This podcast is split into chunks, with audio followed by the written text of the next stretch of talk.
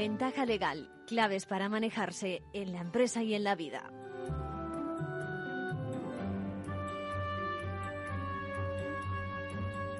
Bueno, ¿se les, ha, ¿se les ha ocurrido pensar alguna vez que los razonamientos que uno, cualquiera de ustedes, puede tener para solucionar un problema jurídico no son precisamente los que mejor resolverían el caso?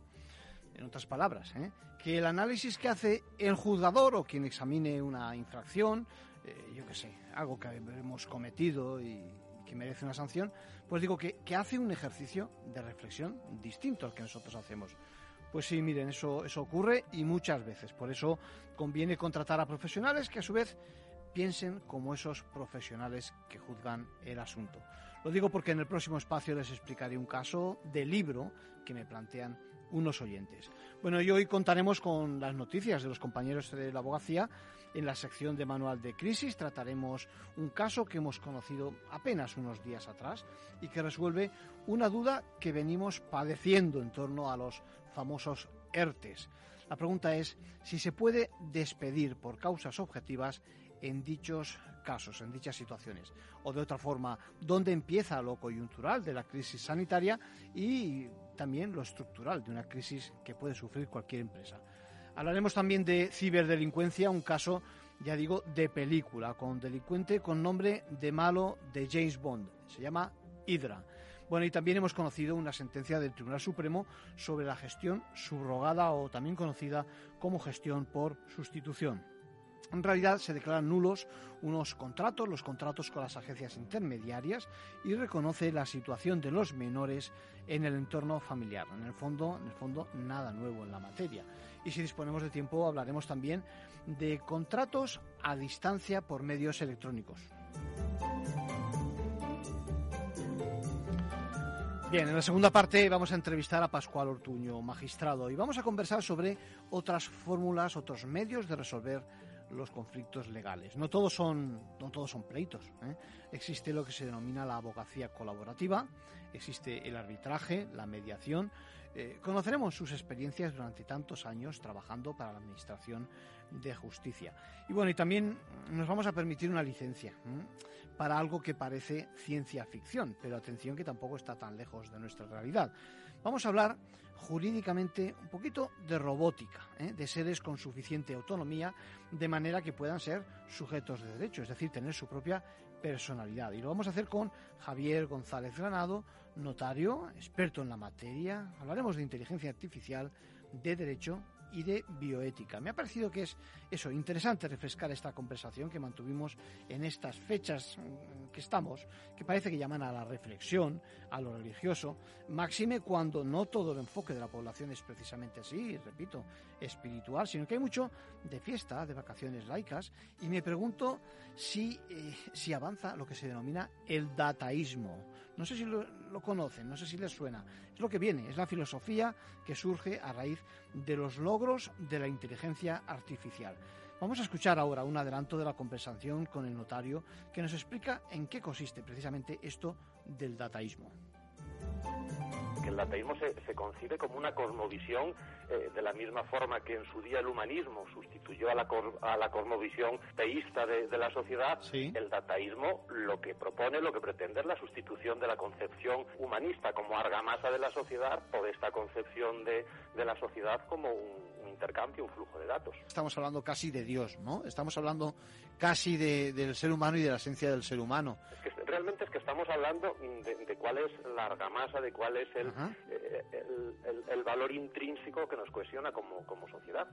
Y el, y el, y el dataísmo como, como filosofía, no sé si lo digo correctamente, como filosofía o como tendencia o como nueva forma de, de aproximarse a, a cualquier cosa, también a la vida, es algo que tiene en estos momentos, lo desconozco, seguidores, me imagino que seguidores en el mundo científico, o ¿cómo es Desde el exactamente? punto de vista eh, científico, eh, sí que tiene evidentemente seguidores.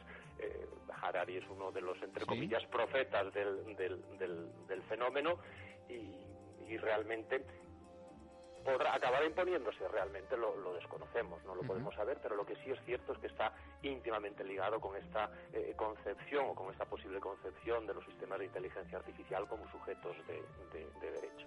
Podríamos decir que si llegamos a ese punto, la inteligencia artificial y la personalidad jurídica, o mejor dicho, la inteligencia artificial va a producir el nacimiento de esa persona jurídica o esa personalidad de, ese compendio. Es que no sé cómo llamarle. Si realmente es que además tendría, tendría su lógica. Es decir, si desde la perspectiva humanista, que es en la que hemos vivido y en la que nos estamos desarrollando, la esencia absolutamente de todo y por lo tanto del concepto mismo de persona desde un punto de vista jurídico es la voluntad humana, sus intereses. Tú antes bien decías, las personas jurídicas lo son por ficción. Bueno, pues si en el humanismo la voluntad humana tiene este papel relevante, en el dataísmo el flujo de datos, la información pasará a tener este valor relevante. Y allí yo donde haya un núcleo de flujo de datos con suficiente entidad jurídica y económica, el dataísmo concibirá desde un punto de vista jurídico una persona, un sujeto de derecho. Bueno, para acabar, me da las gracias un matrimonio por la contestación a su consulta y aprovechan para mostrar su sorpresa por el hecho de que, eh, de que el sabor del pan cambie, lo ha hecho hace unos días, no sé si se han dado cuenta, a ritmo de boletín oficial del Estado, es decir, por norma por medio de una norma, ¿no? Seguramente como ellos, muchos de ustedes también se hayan sorprendido, pero esto, esto lo que quiere decir es que en muchos sectores prácticamente todo, todo está regulado. Es una demostración de la acción de nuestros gobiernos para cualquier actividad, por supuesto también la alimentaria. Yo no voy a entrar en si era necesario o no que, el pan ¿eh? sufra esa reforma como los fiambres o como, cualquier cosa, el propio jamón, ¿eh? por si se exceden en sal.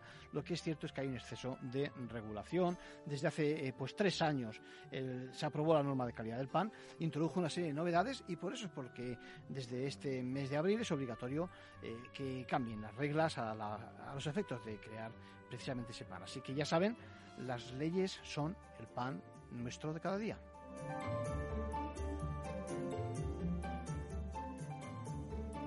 Ventaja legal. Claves para manejarse en la empresa y en la vida.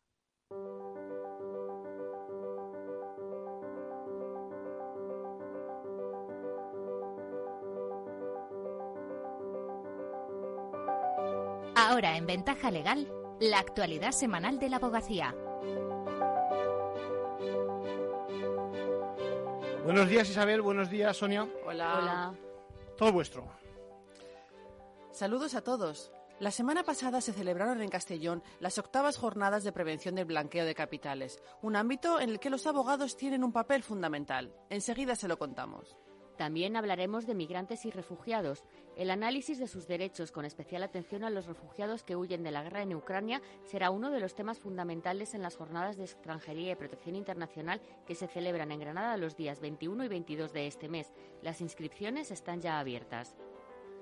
Y aunque a veces se nos olvide, un despacho de abogados es una empresa y como tal hay que gestionarla.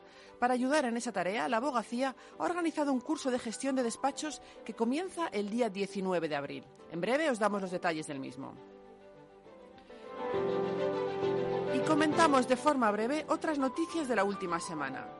El Servicio de Orientación Jurídica gratuito para víctimas del volcán de La Palma ha atendido 1.700 casos. La mayoría de las consultas han tenido que ver con reclamaciones, coberturas de pólizas, subvenciones e indemnizaciones frente a daños.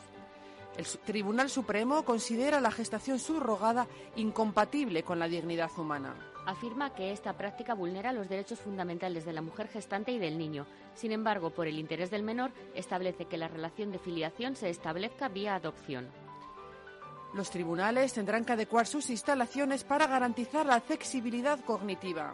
El objetivo es fomentar la implantación de pictogramas y la adaptación de todos los textos de interés general a lectura fácil. El Supremo otorga la pensión que le había sido negada a la viuda de un policía de Gijón. El tribunal ha reconocido que el tiempo de matrimonio o la inscripción en el registro no son los únicos requisitos que acreditan la convivencia firme de una pareja y ha dado la razón a una mujer que solicitó la pensión de viudedad vitalicia cuando su pareja de años murió nueve días después de la boda. La participación de la abogacía en la prevención del blanqueo de capitales es esencial para avanzar en la lucha contra la delincuencia organizada, pero esto debe hacerse sin socavar el secreto profesional y el derecho de defensa. Esta fue una de las principales conclusiones de las octavas jornadas de prevención del blanqueo de capitales celebradas los días 7 y 8 de abril en Castellón. Victoria Ortega, presidenta del Consejo General de la Abogacía. Parece claro que el Estado de Derecho debe disponer de los medios necesarios para la persecución de los delitos en los cuales estamos todos. Y está la abogacía muestra de ello, la celebración de, estas jornadas. Debe disponer de esos medios, en lo que todos colaboraremos, pero que no supongan en ningún caso el, vamos a decir, violentar la base misma del ejercicio del derecho de defensa director del Servicio de Prevención del Blanqueo de Capitales, SEPLAC, recordó que los profesionales de la abogacía son sujetos obligados a declarar las actividades que consideren susceptibles de ocultar un posible blanqueo de capitales. A pesar de esto, sin embargo, su actividad es muy limitada en este terreno. También avanzó Comín que en los próximos años el compromiso de colaboración será más exigente, aunque no definió cuándo se creará el órgano centralizado de prevención del blanqueo de capitales en el seno de la abogacía y destacó el papel de la abogacía en la lucha contra estos delitos. Porque su función es fundamental para poder tener unos elementos eficientes y sanos. Si no, serán eficientes pero no sanos o serán sanos pero no eficientes. El presidente de la Subcomisión de Prevención y Represión del Blanqueo de Capitales del Consejo, Jesús Pellón, señaló la relevancia de que los ciudadanos tengan clara la trascendencia del secreto profesional entre el cliente y el profesional durante las jornadas también se abordaron otras cuestiones del máximo interés, como la potestad sancionadora de la Administración o la jurisprudencia del Tribunal Supremo, a cargo de los magistrados del Supremo César Tolosa y Antonio del Moral.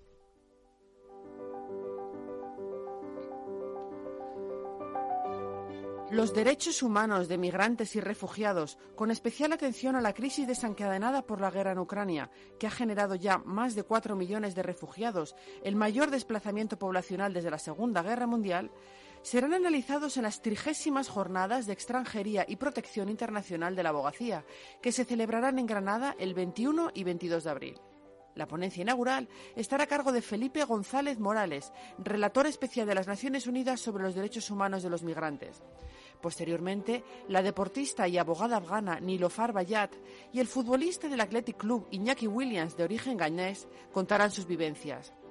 Uno de los puntos destacados del programa es el análisis del mecanismo de protección temporal activado por primera vez para los refugiados ucranianos y que les concede de forma casi automática el permiso de residencia y trabajo en la Unión Europea, un trato muy diferente al que se dio en otras crisis anteriores como por ejemplo a los refugiados sirios. Paloma Fabiere Ruiz, coordinadora estatal del Servicio Jurídico de la Comisión Española de Ayuda al Refugiado. Creo que tiene que ver con un criterio, con una relación de vecindad. Es decir, las personas ucranianas están en el continente europeo, las personas no nos separa un, océano Atlántico o un mar Mediterráneo o el mar Egeo, y especialmente los países fronterizos se sienten que son, eh, que son parte de ellos. Favieres será ponente en la mesa redonda sobre cómo avanzar hacia un procedimiento de asilo justo y eficaz, en la que también estarán María, María Cruz Fajardo Vizcaíno, directora general de la Oficina de Asilo y Refugio, y Marta García Cienfuegos, responsable de la Unidad de Protección de AZNUR. También se abordará el éxodo de ciudadanos de Venezuela, Cuba y Nicaragua debido a la quiebra del Estado de Derecho en esos países, en una mesa redonda en la que participarán el venezolano Antonio Ledezma, alcalde de Caracas en el exilio, el dramaturgo cubano Junior García Aguilera, líder de las protestas del 2021, y la escritora nicaragüense Gioconda Belli. La cineasta Mabel Lozano hablará sobre la prostitución 2.0 y la perspectiva de género en los procesos de extranjería será analizada por Miguel Lorente, profesor de Medicina Legal, y Carolina Lassen, asesora legal de la Oficina del Representante Especial sobre Migración y Refugiados del Consejo de Europa. La inscripción para estas jornadas está todavía abierta en abogacía.es.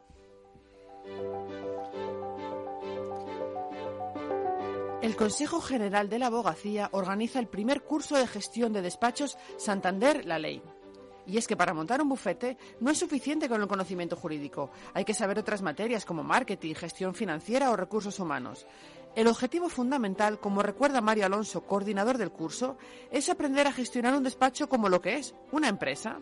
En el, panorama de, mundo jurídico se pone mucho acento en cursos y en formación de temas técnicos. Sin embargo, yo creo que se presta poca atención a algo que es fundamental, que es la gestión interna de los propios despachos, ¿no? Porque yo creo que no hay que olvidarse que un despacho de abogados es una empresa y que los abogados deben actuar Alonso alerta de que el desconocimiento en el ámbito de la gestión puede poner en peligro el crecimiento del despacho. Por eso, en este curso se tratarán temas como la digitalización, el uso de redes sociales, la captación y retención del talento, cómo integrar otro despacho o cómo mejorar la organización interna. El curso comienza el 19 de abril y está organizado en 20 sesiones de tres horas que se desarrollarán online. En cada una de ellas se tratará un aspecto concreto a cargo de un experto en la materia correspondiente. La teoría se conjugará con aspectos prácticos y los participantes podrán consultar sus dudas a través de un foro. Y terminamos con el abogado de la semana. ¿Quién es Sonia y por qué? Esta semana no es solo uno, sino todos los profesionales de la abogacía que están ofreciendo asesoría legal a los refugiados ucranianos llegados a España. La abogacía se ha volcado desde el primer momento con Ucrania, poniendo los servicios de orientación jurídica a disposición de todos los que los necesiten.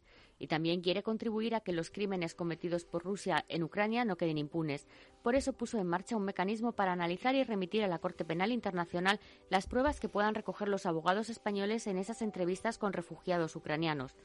Ahora se acaba de crear un comité de expertos para valorar, la solidez y la pertinencia de los testimonios y pruebas que se reciban antes de enviarlas a la Corte Penal Internacional. Este comité está dirigido por Blas Jesús Imbroda, decano del Colegio de Melilla y presidente de la Subcomisión de Extranjería del Consejo, y estará compuesto por el juez José María Asencio, el catedrático Jaume Ferrer y el abogado David Querol, expertos en Derecho Internacional y Justicia Penal Internacional. Todo el ataque a la población civil todo el ataque a los pasillos humanitarios, los ataques a centros civiles donde está la, eh, eh, la, población refugiada, escondida, protegida, los ataques a hospitales, los ataques a centros, eh, escuelas, así. Este tipo de actos son, por supuesto, crímenes de guerra. Es muy importante facilitar pruebas, evidencias, testimonios, pruebas gráficas y sobre todo testimonios, personas que han sufrido directamente actos de crímenes de guerra. Lo han sufrido ellos, lo han sufrido sus familiares.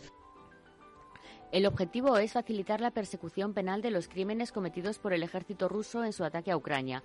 El fiscal de la Corte Penal Internacional, Karim Kam, ha abierto ya una investigación contra, contra Rusia por crímenes de guerra y de lesa humanidad en Ucrania, después de que cerca de 40 países, entre ellos España, presentaran ante la Corte una demanda contra Vladimir Putin. Enhorabuena a todos los abogados españoles de extranjería por esa labor. Con esto terminamos. Feliz Semana Santa para todos. Nos escuchamos a la vuelta. Fenomenal. Volcados con los refugiados de Ucrania y apoyando a esas pymes, tantos y tantos abogados que tienen su pequeña empresa. Muchas gracias. Gracias.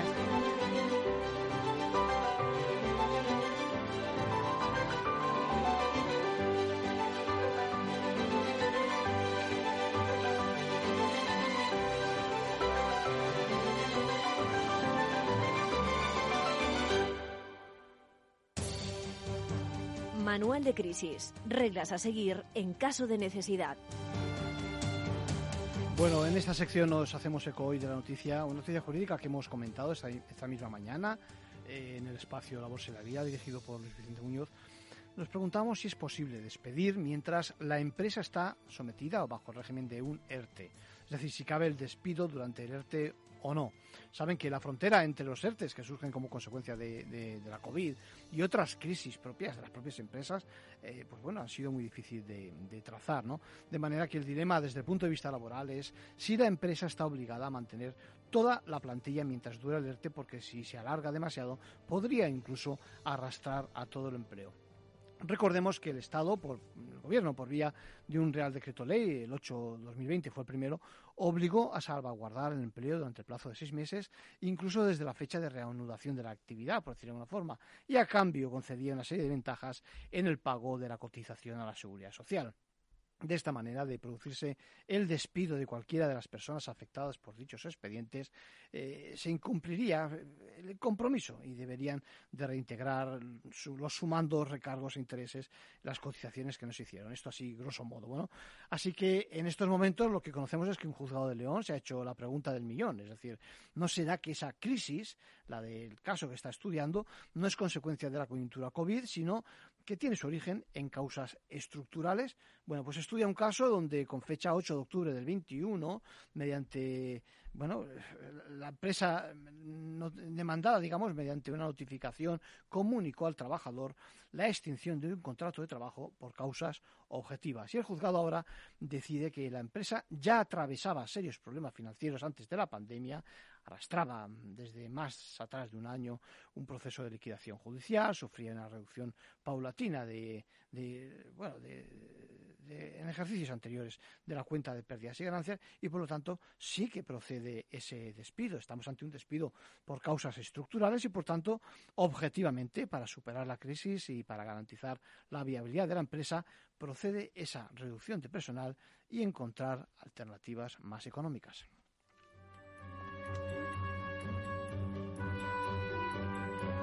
Bueno, y vamos con un caso, con un caso de película, ¿eh? con malos eh, de lujo, de tipo Doctor No o Goldfinger, eh, se llama Hydra, yo creo que hasta el nombre ¿eh? encaja.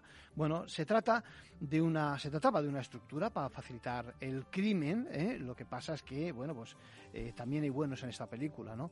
En este caso se ha producido un contundente golpe a la ciberdelincuencia en un sitio, sitio web de Rusia, ¿no? hablamos de esa, de esa empresa, de Hydra, el sitio web especializado en este tipo de, de delincuencia, falsificación de documentos, lavado de criptomonedas, cualquier negocio oscuro que se les pueda ocurrir.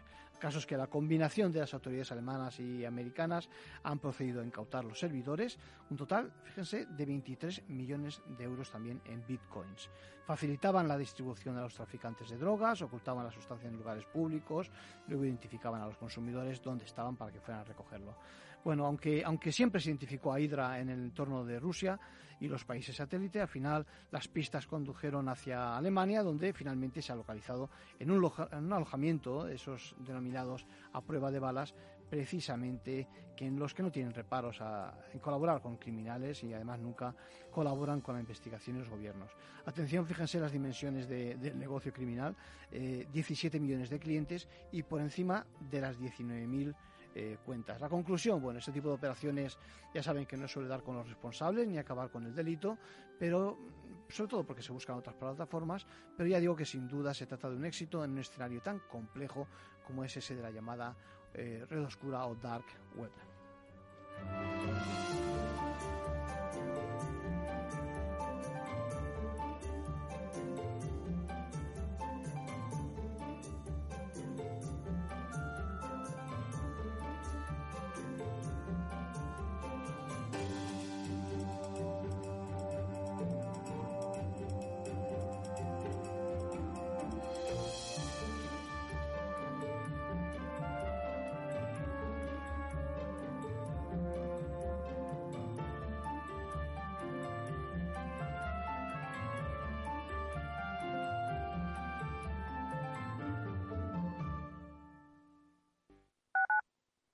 Capital Radio Madrid 103.2. Nueva frecuencia, nuevo sonido. Disfruta de la mejor cocina gallega en Montes de Galicia. Todo un clásico moderno en el barrio de Salamanca. Disfruta de la variada dieta atlántica, de las mejores carnes y pescados tratados con respeto y transparencia y regados con una de las mejores bodegas de la zona. En grupo, en familia o en pareja, Montes de Galicia te ofrece el espacio perfecto en cada ocasión. ¿Qué es ir más allá?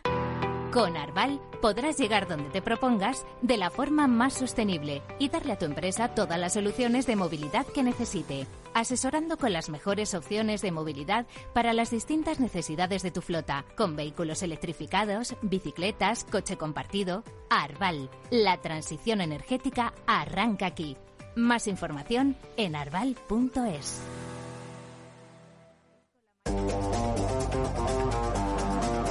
Hoy estás aquí y mañana... En cualquier parte. Llega a Capital Radio el primer programa sobre el metaverso de la radio. Todos los lunes de 2 a 2 y media de la tarde nos desplazamos por las ondas a diferentes universos con Selena Niezbala y el equipo de La Frontera VR. Sintoniza Metaverso en la Frontera y teletranspórtate con nosotros.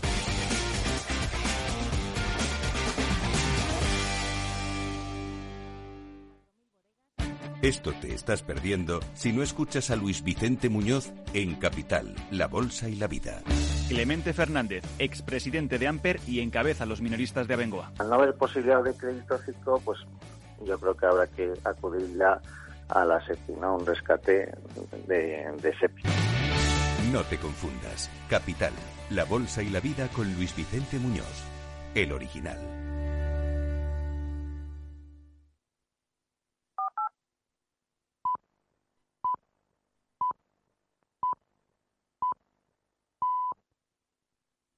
Ventaja legal con Arcadio García Montoro. La entrevista, escuchar, es compartir conocimiento. Bueno, a alguno le puede parecer eh, curioso que eh, precisamente un magistrado apueste por una justicia sin jueces, porque este es el título de la obra que quiero que comentemos hoy, Justicia sin jueces, métodos alternativos a la justicia tradicional. Y tenemos con nosotros al teléfono a su autor, a don Pascual Ortuño Muñoz. ¿Cómo estamos? Hola, buenas tardes. Pues nada, muy bien, muy bien, esperando contestar a tus preguntas. Pues eh, lo primero eso, es decir, a alguno le va a sorprender precisamente que desde, desde el aparato de la justicia, ¿eh? un magistrado como usted, pues eh, apueste precisamente por, por una justicia, por otras fórmulas de llegar a, ¿no? a una solución de, de cualquier conflicto. Pues sí, porque yo creo que es que se ha producido una hipertrofia de lo que es la administración de justicia. En definitiva, la justicia es algo mucho más, mucho más importante que lo que se conoce como administración de justicia, que sería de alguna manera pues el símil con la medicina que se ve gráficamente sería la, la administración de justicia sería como el quirófano no para las cuestiones ya muy graves que no tienen otra solución Sí. Y la justicia sin embargo sería yo lo he quitado con la salud. O sea la, la, la salud y el quirófano pues es lo mismo la justicia y la administración de justicia. Pero lamentablemente tenemos una sociedad que yo creo que bueno que, que ha bebido durante mucho tiempo en el autoritarismo. El autoritarismo no solamente social político etcétera sino incluso familiar. Sí. y entonces hay como una especie de resorte que hace que cuando pensamos en la justicia, pues estemos pensando en alguien que dice lo justo. Y lo justo se lleva un poco en la, mente de cada uno, en el corazón, en el sentimiento. Todas las personas saben lo que es justo o injusto para ellos o para los demás. Ujú. Eh, ¿Qué alternativas tenemos precisamente para solucionar? Yo creo que le cuente a, a los amigos de Ventaja Legal y de Capital Radio qué, qué vías de solución puede haber sin necesidad de acudir al enfrentamiento tan enconado como a veces ocurre, ¿no? Pues yo creo que, a ver, la, la primera, la primera principal es la necesidad de que se retome la, el hábito de la negociación. el hábito de la negociación social, el hábito de negociación en la, en la propia abogacía y con otros abogados, el hábito de la negociación incluso derivada desde los tribunales, para que se procuren siempre soluciones amistosas, soluciones viables, soluciones que en- yo creo que en todos los casos, como expongo en el libro que acabo de, promover, pues eh, son generalmente más favorables a los intereses de las dos partes. Incluso cuando uno pierde un juicio o cuando lo gana, ni lo pierde ni lo gana por entero. Cuando realmente se hace justicia es cuando se busca una solución equilibrada entre las dos partes. ¿no? Porque yo creo que nunca es lo que he aprendido después de cuarenta y tantos años trabajando en el sector justicia. Yo creo que nunca nadie tiene toda la razón. Sí, porque además la práctica demuestra que, vale, mm, obtenemos una resolución a nuestro favor, pero luego hay que ejecutarla. Y, si uno, si la otra parte no quiere, se complican las cosas. Pues eso es lo que ha ocurrido. Yo creo que eh, se ha confundido también la administración, incluso de justicia, con un laboratorio de hacer casos prácticos teóricos. Y claro, eh, esos casos prácticos teóricos están muy bien. Los eh, juristas eh, que presumen de técnica jurídica hacen unas resoluciones perfectas desde ese punto de vista, pero aquí estamos para otra cosa, estamos para solucionar los problemas a los ciudadanos. No estamos para hacer juegos malabares, para eso está bien la facultad. Yo estoy impresionado, fui en una época director de la Escuela Judicial y buscando precisamente nuevas metodologías, me encontré con una corriente dentro de los profesores de filosofía del derecho de algunas universidades que empezaban curso llevando a los alumnos a los juicios, a los juzgados, para desde ahí empezar a trabajar sobre lo que realmente es la justicia.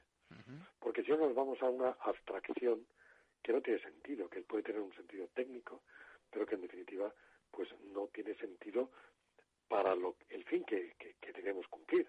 Que repito, los ciudadanos esperan de nosotros cuando viene a, la justicia lo que, lo que esperan es que les solucionemos los problemas.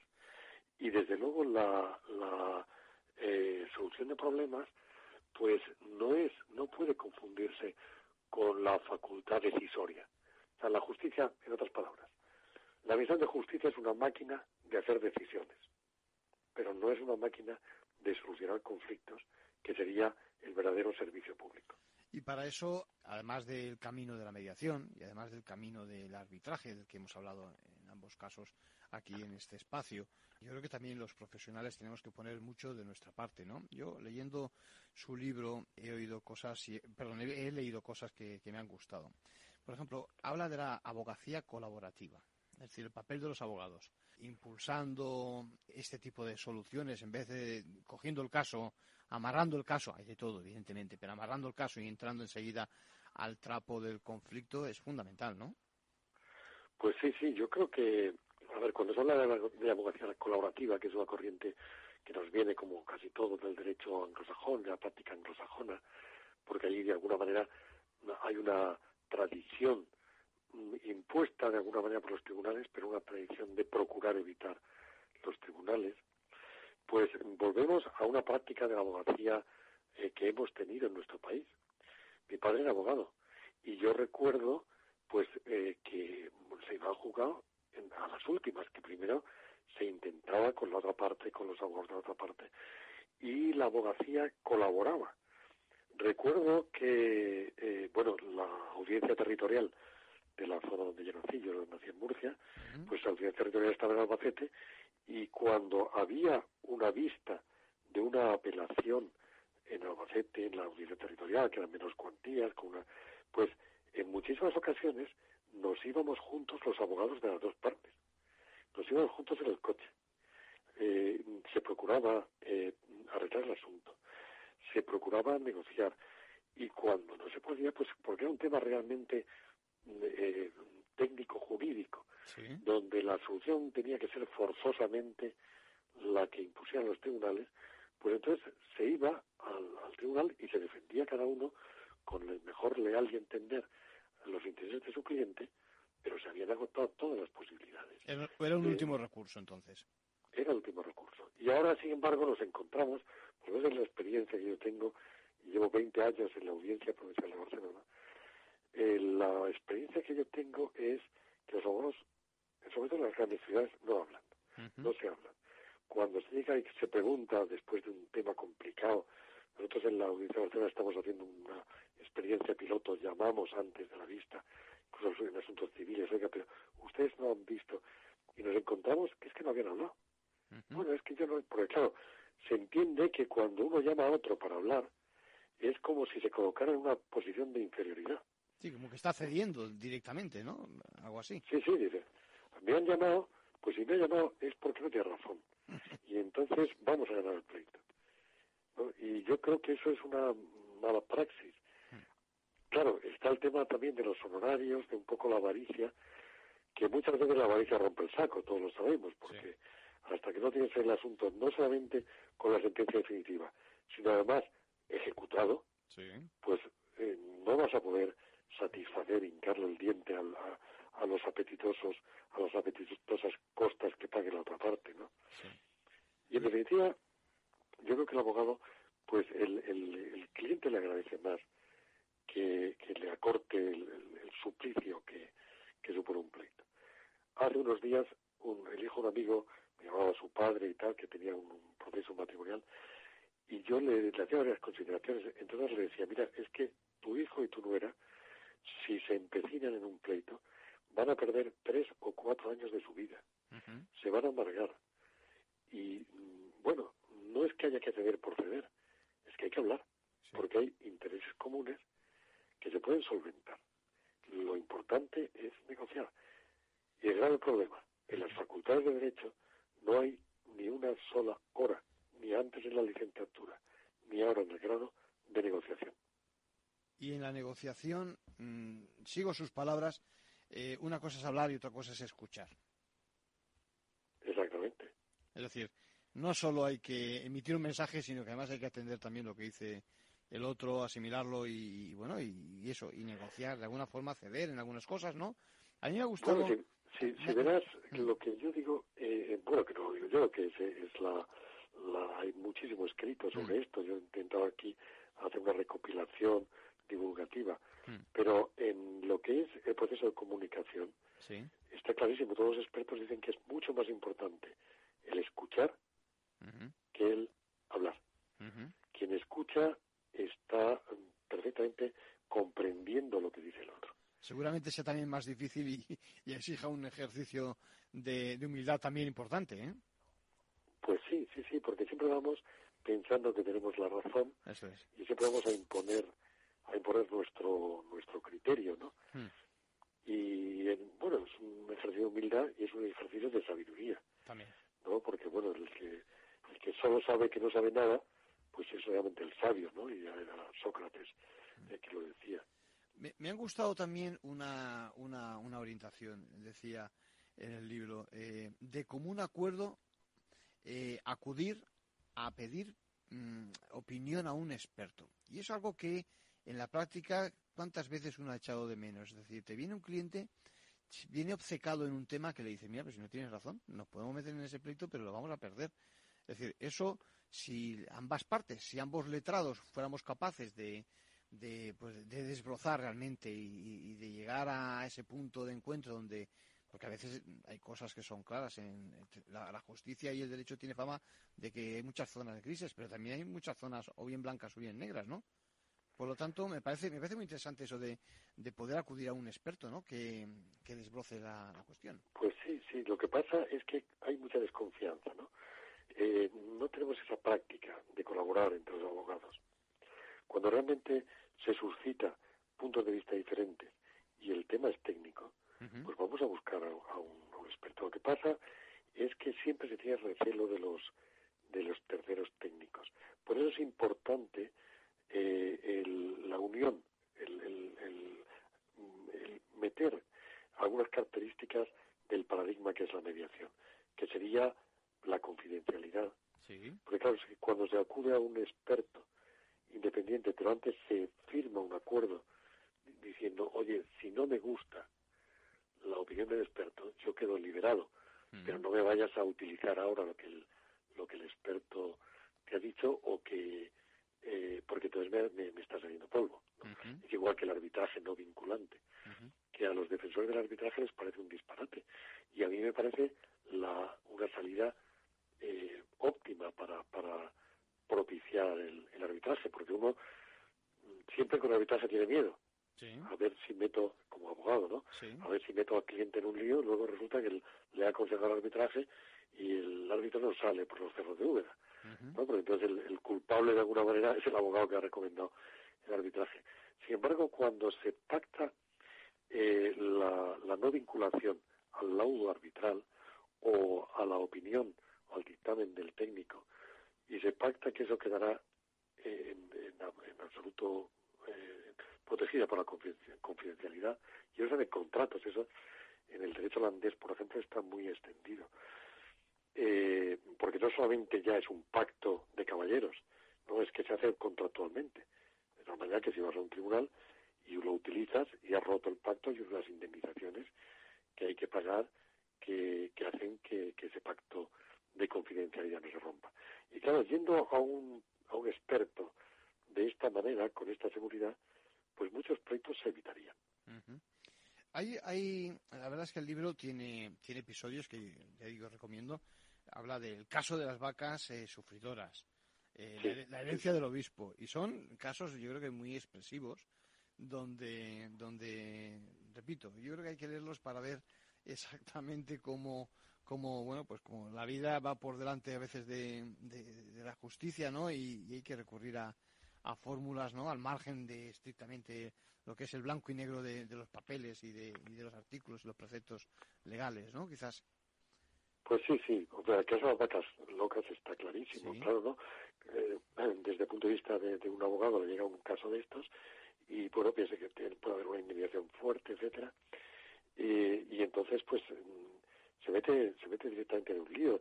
Directamente dice quién es, o, piensa, o su, cliente le ha, le ha, hecho ver que el culpable es este el otro, y resulta que la cuestión puede ser más complicada. Y además, está visto y yo eso lo he vivido en, las antiguas suspensiones de pagos, ¿no? porque hoy el, derecho eh, concursal prácticamente se ha convertido en un derecho liquidatorio. Pero el espíritu de la suspensión de pagos Era otro, ¿eh? lo que lo que propiciaba es incluso la, colaboración entre empresas. La colaboración entre empresas proveedoras, fabricantes, entre bancos, entre clientes, ¿no? Eh, y eso yo creo que, que de alguna manera hay que retomarlo. Por eso yo pienso que la importancia de, implantar esos temas es eh, la y la clave, la importancia clave es que la abogacía eh, entienda esto y para entender esto pues tiene que, hay que explicárselos.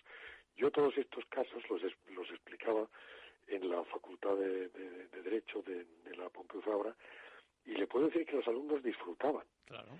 disfrutaban de un día para otro porque veían, primero intentaban solucionarlo eh, por los cauces legales, por las acciones legales, definiendo las acciones, las defensas de cada uno, y luego cuando veían y que se analizaba el conflicto y que había otras posibilidades, pues entonces, claro, ves un poco la, la grandeza de lo que puede ser una función de la abogacía eh, desde, este punto mm. interesantísima, ¿no? Y, por supuesto mucho más útil para los ciudadanos. En, la práctica, eh, yo creo que hay poca derivación, digamos, hacia lo que se denomina la, no sé si llamarlo así, la, mediación intrajudicial, ¿no? Eh, y, con respecto, por ejemplo, me, estoy acordando ahora sobre la marcha de un caso en que en materia de ejecución hemos conocido hace relativamente poco, si no recuerdo mal, no sé si lo conoces, un caso eh, de ejecución. contencioso, ¿no? Sí, sí, contencioso, de mediación en la ejecución. Es decir, creo que es el Tribunal Superior de Justicia de, Galicia ha, combinado las partes a que se pongan de acuerdo en la ejecución de la resolución porque veía dificilísimo. Creo que, es, creo que es un tema de urbanismo y veía dificilísimo que, pues eso, que al final se ejecutara la resolución. Cuesta, pero yo creo que poco a poco, ¿no? Mm, Cuesta. la tasa de litigiosidad que hay. En lo, contencioso parece que hay un tabú. Porque la verdad es que la administración no puede, no puede, porque mm. la regla es sagrada, la regla es sagrada muy relativamente. Porque, bueno, lo vemos mm, precisamente en, materia de ejecución urbanística, ya se están haciendo cosas. Hace poco me enviaba el secretario de Gobierno del Tribunal Superior de Justicia de Murcia, eh, me enviaba un auto de la sala de lo contencioso de Murcia con un pacto en una ejecución también urbanística que me decía es el primero que se llega y estoy muy orgulloso y tal y te lo envío para que veas cómo se ha podido llegar a, un acuerdo de, un tema que era irresoluble, que era irresoluble antieconómico para la administración, para los particulares, que además pues suponía dejar durante muchos años pues un terreno, unos terrenos sin construir, etcétera, ¿no? Y, por supuesto pues una, una, fallida económica de, de, las empresas que habían que estaban involucradas. Y entonces claro eh, desde ese punto de vista la Unión Europea incluso y el Consejo de Europa están abogando porque se porque se instauren estos mecanismos. El, el, hay otra hay otro hay otra situación que a mí también me sorprende porque hablamos de que parece ser que es un tema cultural, que no hay cultura de mediar, de, arbitrar, y sin embargo, cuando acudimos al derecho, a la historia del derecho, aquellos amigables componedores han existido siempre en nuestros libros y en nuestras leyes en España, ¿no? Parece que vamos involucionando. Pues yo creo que sí, porque claro, los amigables componedores eran personas muy respetadas en la, en la vida civil de las ciudades, de los pueblos, etcétera, ¿no? Y, ahora, sin embargo, cuando hablas de amigables componedores, pues parece que estás refiriéndote a un tema antiguo, una antigua ya, ¿no? Eh, sin embargo, tenían que era una función de, de, de, eh, de, alguna manera, de cohesión social importantísima. Yo creo que esa tradición hay que retomarla. Bueno, y quiero también que hablemos hoy de, algo que parece ciencia ficción, se lo adelantaba, pero ojo que tampoco está tan lejos de nuestra realidad. Hablamos jurídicamente de robótica, de seres con suficiente autonomía, de manera que pueden ser sujetos de derecho, es decir, tener su propia personalidad. Y lo hablamos, les recordaba, con Javier González Granado, notario. Eh, hablamos de inteligencia artificial, derecho y bioética. Una de las cosas que bueno, que nos llevamos preguntando desde hace bastante tiempo es hasta qué punto va a existir un día eh, seres, digamos, independientes que puedan de alguna forma tener protagonismo y tener incluso su propia personalidad jurídicamente hablando, como la tenemos nosotros o cualquier sociedad. ¿Qué te parece? Bueno, pues el, dilema está ahí desde que surgen estos... Eh, entes autómatas en el, en el mito y en la leyenda. Eh, siempre se ha pretendido atribuirles eh, facultades, virtudes humanas y ahora cuando tecnológicamente los tenemos ya al punto al punto de la, de la autonomía, pues también se, se plantea jurídicamente y también desde el punto de vista ético si es conveniente o necesario dotarlos de personalidad jurídica, es decir, configurarlos como sujetos de derecho. Tendríamos que recordar a los oyentes que, eh, porque no todo el mundo es eh, conocedor de los temas jurídicos, que en, derecho prácticamente hablamos de personas físicas cuando hablamos de, personas, de cualquiera de nosotros. Correcto. y luego, por otra parte. La persona natural que llamamos. Esto es. Y luego hablamos también de personas jurídicas, es decir, cuando a un, tercero un tercer ente, digamos, eh, una ficción que se crea, le dotamos de esa, de esa funcionalidad de manera que pueda ser sujeto de eso, de, derechos y de obligaciones muchas veces, ¿es así? Correcto, sujeto de derechos y obligaciones que no tienen que ser necesariamente los mismos derechos y obligaciones que atribuimos a los, a los seres humanos. Aunque, y aunque venga de refilo en el tema, aunque cada vez más, porque, por ejemplo, desde hace unos años, yo qué sé, una persona jurídica, por ejemplo, puede ser un delincuente también. Como, Evidentemente, pueden ser eh, eh, sujetos de, delito. Eh, también se ha ido reconociendo eh, en algunos ámbitos de los derechos que tradicionalmente se denominaban fundamentales su aptitud para ser sujetos de, derechos, pero sin embargo hay otros, como por ejemplo el, derecho a la vida, el derecho a la, a la salud, que quedan absolutamente al margen de estas entidades jurídicas pero no personas humanas. Y va a llegar un momento, Javier, en que eh, seguramente que veremos, ojalá que lo veamos, eh, vamos a decirlo así, entidades, seres independientes con suficiente capacidad como para tomar decisiones entre comillas propias, ¿no? Y ahí es donde decimos si nace una nueva persona. ¿Es así? Ahí está. Yo lo, lo de ojalá, ahí no me pronuncio.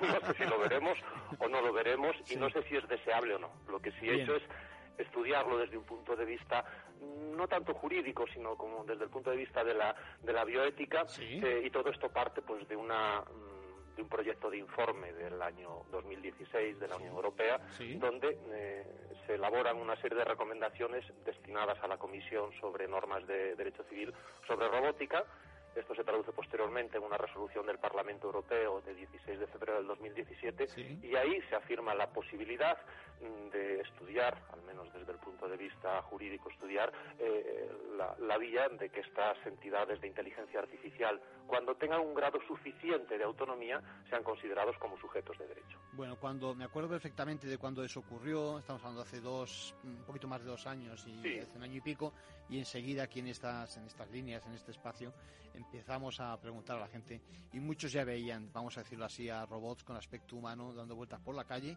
¿eh? Eh, casándose, heredando, eh, como si fuera cualquiera de nosotros.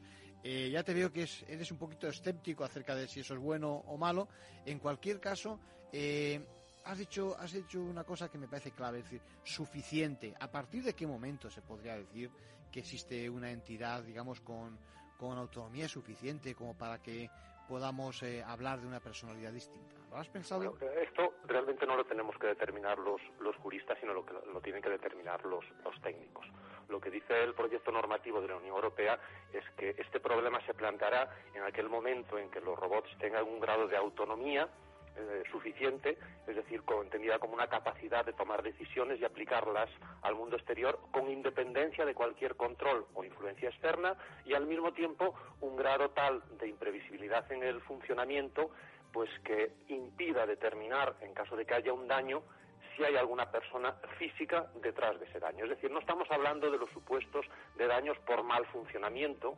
Eh, para esto ya tenemos una, una directiva comunitaria que atiende a, desde un punto de vista de la responsabilidad objetiva cuáles son eh, los criterios para determinar culpas y grados de, de responsabilidad, sino que estamos hablando de un funcionamiento adecuado, de un funcionamiento apropiado que se traduce en un resultado dañoso. En definitiva, eh, lo, que, lo que estamos experimentando hasta ahora no son sino, digamos, eh, mecánicas, vamos a decirlo de alguna forma, eh, artificios que responden 100% a lo que los seres humanos eh, les hemos dicho, ¿no? Evidentemente, hoy en día los robots y, por extensión los sistemas de inteligencia artificial son cosas y por lo tanto el régimen de responsabilidad de los daños producidos por las cosas es el, el que resulta o bien de la normativa clásica, tradicional, de los códigos decimonónicos de la responsabilidad por culpa, o bien de la llamada responsabilidad objetiva modernamente que se establece para, para algunos sectores, como el de la aviación o el de los daños eh, por accidentes nucleares. Es decir, eh, se entiende en este último sistema de responsabilidad objetiva que quien genera un riesgo para el, para el mercado, independientemente de que sea causante por culpa o negligencia de los daños producidos, independientemente de que no concurran estas circunstancias, pues será responsable de los daños causados. Dicho de otra forma, para que nos entienda todo el mundo, y si no me corriges, que siempre existe detrás una persona, cualquiera de nosotros, que somos los que hemos alimentado, digamos, ese sistema, y si el sistema lo hace mal, hay que buscar en nosotros el tanto de responsabilidad. ¿Es así? Hasta ahora sí ha sido. Ahora ya no se trata tanto de si el sistema lo hace mal o si lo hace bien, sino de, independientemente de cómo lo haga, produce un daño. Entonces, hasta ahora eh, siempre ha habido una persona, sea física o jurídica, es decir, un centro patrimonial que se hace cargo eh, de esos eh, daños causados. Ahora lo que se plantea es si ese centro patrimonial tiene que estar situado precisamente, entre comillas, en el alma del robot o de la inteligencia artificial. Bueno, y muy rápido, muy rápido, un flash sobre contratos electrónicos, esta vez de la mano del Tribunal de Justicia de la Unión Europea Fíjense, a nadie le ha ocurrido, a ninguno de ustedes le ha pasado que contratas algo por internet y que al final no sabes si está cerrado precisamente el contrato o si falta algo por hacer o si te lo tiene que confirmar la otra parte. Bueno, muchas veces ese, ese proceso del pedido genera una inseguridad cuando no debiera ser así porque en el mundo presencial no nos sucede lo mismo. ¿no? El Tribunal de Justicia de la Unión Europea ha dicho que tiene que estar muy claro el instante a partir del cual tenemos que pagar eh, porque ya hemos cerrado precisamente ese tipo de contrato denominado a distancia. ¿La clave dónde está? Pues la clave está en que utilice el comerciante pues palabras muy sencillas y muy claras de cara al consumidor medio. Nos referimos a expresiones del tipo finalizar la reserva o contratar o hacer el pedido. Así que ya sabemos, comerciantes tiene, tiene su obligación de obligarnos, perdón, de facilitarnos ese, ese instante antes de eh, que hagamos el pedido y tienes que facilitarnos la información del contrato, recalcar, repito, eh, informarnos expresamente de que una vez que lo hayamos ordenado ya estaremos obligados al pago.